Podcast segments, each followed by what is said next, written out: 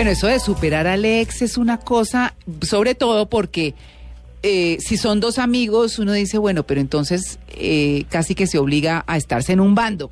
¿Cierto? La- los amigos deben tomar bandos. en ese sí, entonces estoy Uy, con ella o estoy con él o estoy, no sé, es una cosa... Y si es en el mismo escenario como el trabajo, por ejemplo, peor todavía. No, y si hay una vida social, yo no sé si a usted les ha pasado, pero si una de las parejas del grupo se separa, entonces el grupo se afecta, ¿cierto? Y empiezan esos, ese tomar posición, o a, qué- o al- a cuál de los dos se invita, o qué No, hacemos. y a otros les da durísimo, les toca vivir el duelo y el luto de, de la separación. Exactamente, doctor González, ¿cómo superar al ex?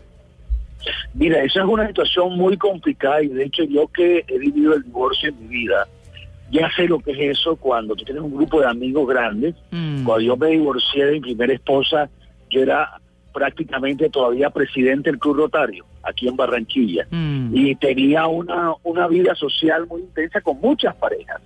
Y como enseguida todo el mundo se preocupa y uno se afecta bastante. Pero si tú que me estás escuchando, querido oyente, estás en ese punto, quiero que entiendas una cosa primero que todo, que tu cuerpo está en una situación crítica bioquímica, que tu cuerpo está estresado porque perdiste una serie de situaciones que tenías en esa relación. Y eso implica que tú hagas dos cosas claramente. Una, que hagas ejercicio. Es el momento de salir a un centro comercial, caminar, caminar, caminar. Y dos, que tomes mucha agua para que se ¿Ah, comience a estabilizar tu sistema nervioso. Si tú tomas mucha agua y caminas mucho, tu cuerpo comienza a estar más tranquilo porque tu cuerpo está viviendo una situación estresante y eso hace que tú produzcas cortisol, adrenalina. Y si tú caminas, estás produciendo endorfinas y eso ayuda a balancear. No, eso me la va a tocar segunda- meterse a una piscina. No, es que ¿Ah? la tusa es química. Sí, claro. Claro, tiene todo el sentido. Claro, o sea que, claro. Doc, meterse a la cama con una cubeta de helado, no. No, señor. Pésimo. Ponerse a comer, a comer y a comer, que es lo que hacen algunas personas que comienzan a desfogarse comiendo, comiendo o tomando, tomando. Uh, Pues Eh, vamos a quemar estas, estas dudas, en, estas, estos dolores vamos a quemarlos en un bar. No, no. No es tomar mucho trago, no es comer mucho helado, sino caminar. Ahora, es importante dejar de chismosear con las amistades sí. el meterse en la página Facebook del amigo para ver el ex que está haciendo o la ex que está haciendo, ey, eso te hace mucho daño, muchachita o muchachito que está viviendo en este momento un duelo. No te pongas a averiguar con quién salió, cuántos amigos tiene. Sácalo de Facebook, sácalo de Instagram, sácalo de Twitter y no estés pendiente de qué pasó con eso. O sea, suelta. Comienza a pasar la página y suelte esa persona. Mm. Y es importante también no estar no solamente preguntando a los amigos, sino viendo cosas que te recuerdan a la persona. Mm. Bota la foto, bota los recuerdos, o si son cosas valiosas que crees que pueden servir en el futuro para tu historia, tu biografía, lo que sea, mételas en una caja y guarda. Pero no tengas al frente las fotos, el florero que te dio, o usando el reloj que te regalaron. O sea, quítate todas las cosas que te puedan recordar a esa persona y que van a impedir que tu duelo funcione adecuadamente. Sí. Para aquellos que les gustan las terapias alternativas, hay unas esencias florales que son interesantes, que son útiles. El espino blanco, la estrella de Belén, nogal, son esencias florales que se pueden tomar en ese momento, tres goticas, cinco goticas, cada tres veces al día, para ayudar a que tu organismo se vaya adaptando a esa pérdida espiritual, esa pérdida psicológica que tú tuviste, y que si la vas superando, si pasas la página, puedes volver a tener una buena vida social. Mm. Sí. A veces es importante tratar de cambiar de amistades. Es el momento, por ejemplo, de entrar a un nuevo gimnasio, a conocer gente en el gimnasio.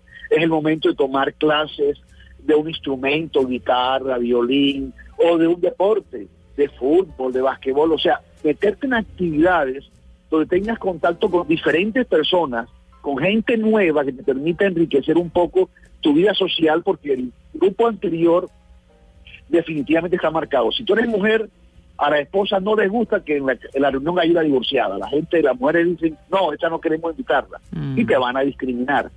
Entonces es mejor buscar nuevos ambientes, nuevos espacios, haciendo actividades como cursos nuevos o deportes nuevos que te ayudan a contactar con la gente. Claro que hay que tener cuidado porque si usted va a aprender a tocar un instrumento que no sea para cantar las canciones de Alberto Plaza o eso, para, porque la depresión ahí sí sería peor. De Santicruz, que son Sí, no, excelentes, no, no, pero no. cortavenas. Sí, sí, sí. Apréndalo para otra cosa. No, y poner soy música, música, la música puede estimularte a deprimirte, ponerte una de esas canciones en que ella se fue y me dejó esas rancheras tra- que son pues así súper trágicas, Mm. o esos tangos súper trágicos, ese tipo de canciones o esa balada te van a hacer más daño, te van a hacer sentir mal. Sí, Mm. doctor González me escribe aquí, arroba prima entusada.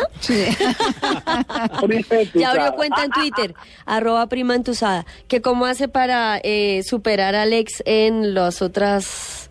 eh, en los otros Las sábanas. campos, sí, en, En las en las, en las en las mieles de la Mart, para no pensar en él, decir el nombre en voz alta del otro. Como decía. Topollillo, en la camita. Exacto, que cómo hace la prima entusada. Mira, yo creo que es importante que la prima comience a buscar otras fuentes de gratificación. Buscar, por ejemplo, conversar con buenas amigas y poder hablar de sus cosas íntimas, lo que está sintiendo. Cuando uno habla de sus sentimientos, uno tiene la gratificación de ser aceptado. Pero también hay que buscar nuevas amistades y nuevas formas de divertirnos. El cuerpo necesita diariamente una cantidad de alegría, de, gratificación. Y si tú te encierras en tu casa, te acuestas en la cama a pechichar tu depresión y a pechar tu dolor, la cosa no funciona. Pero si tú sales a la calle, visitas un centro comercial o visitas una amiga, de pronto si tienes unos gorritos por ahí, te das un buen regalo, te das un viajecito, te das, o te compras un objeto que te guste. O sea, hacer cosas que distraigan tu mente. La mente, decía una señora ayer aquí mismo en este, en Blue Radio, decía ayer que la mente es como un radio, tú puedes sintonizar diferentes emisoras. Tú puedes sintonizar la emisora, estoy jodida, estoy triste, me dejaron, estoy sufriendo, o puedes sintonizar la emisora y dice, bueno, voy a hacer cosas nuevas, cosas que no podía hacer cuando tenía una relación de pareja, como por ejemplo hacer un viaje que yo quería hacer a la costa y estar tres días en Cartagena y conocer gente en Cartagena. O por ejemplo un deporte que antes no podía hacer, o ir al gimnasio porque antes tenía que estar con mi pareja esas horas. Entonces, buscar actividades. Lo peor es quedarse encerrada en la casa, acostada en la cama, pensando en lo que pasó. No hay que buscar actividad, hay que salir a la calle, hacer cosas, participar en actividades. De pronto el momento de tomar la lista tu celular y buscar esas amistades que tiene el teléfono ahí, que hace rato no habla.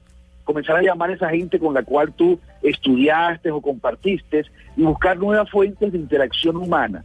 Cuando tú hablas con la gente y sientes que te quieren y puedes hablar con la gente, eso te da una satisfacción, eso te da endorfinas Sí, y el nivel sí. de estrés va bajando. Claro. Bueno, ¿cómo será? ¿Cómo será que ni hablamos de sexo? La Sí. tusa es muy dura. Sí. Sí. Ah, Eso pasa a un segundo plano, Doc. Muchas gracias. Fue un placer.